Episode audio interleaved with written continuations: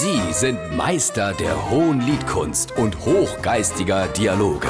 Sie sind Langhals und Dickhop. Jetzt auf SR3 Saarlandwelle. Ich muss heim etwas losgehen. Hast dich nochmal aufgeregt? Es gibt so viel Sachen, die mich aufregen. Zum Beispiel die scheinheilig Umarmerei überall. Küsst rechts, küsst links, mua, mua. Sogar Männer machen das jetzt untereinander. Wo man sich früher zur Begrüßung einfach nur die Hand gegeben hat, muss man sich aber um den Hals fällen, als hätte man eine Goldmedaille in etwas gewonnen. Sind wir dann Franzose oder was? Ach, reg dich doch nicht so auf. Nächster Punkt. Senioren und E-Bikes. Da gilt scheinbar die umgekehrt prozentuale 50%-Regel. 80 Jahre alte Kreise fahren im Schwarzwald. 40-prozentige Steigung im lockeren Tritt mit 20 Stundenkilometer herauf. Ach, reg dich doch nicht so auf. Drittens. Jeder Deutsche ist dank seinem Handy jetzt ein Kameramann.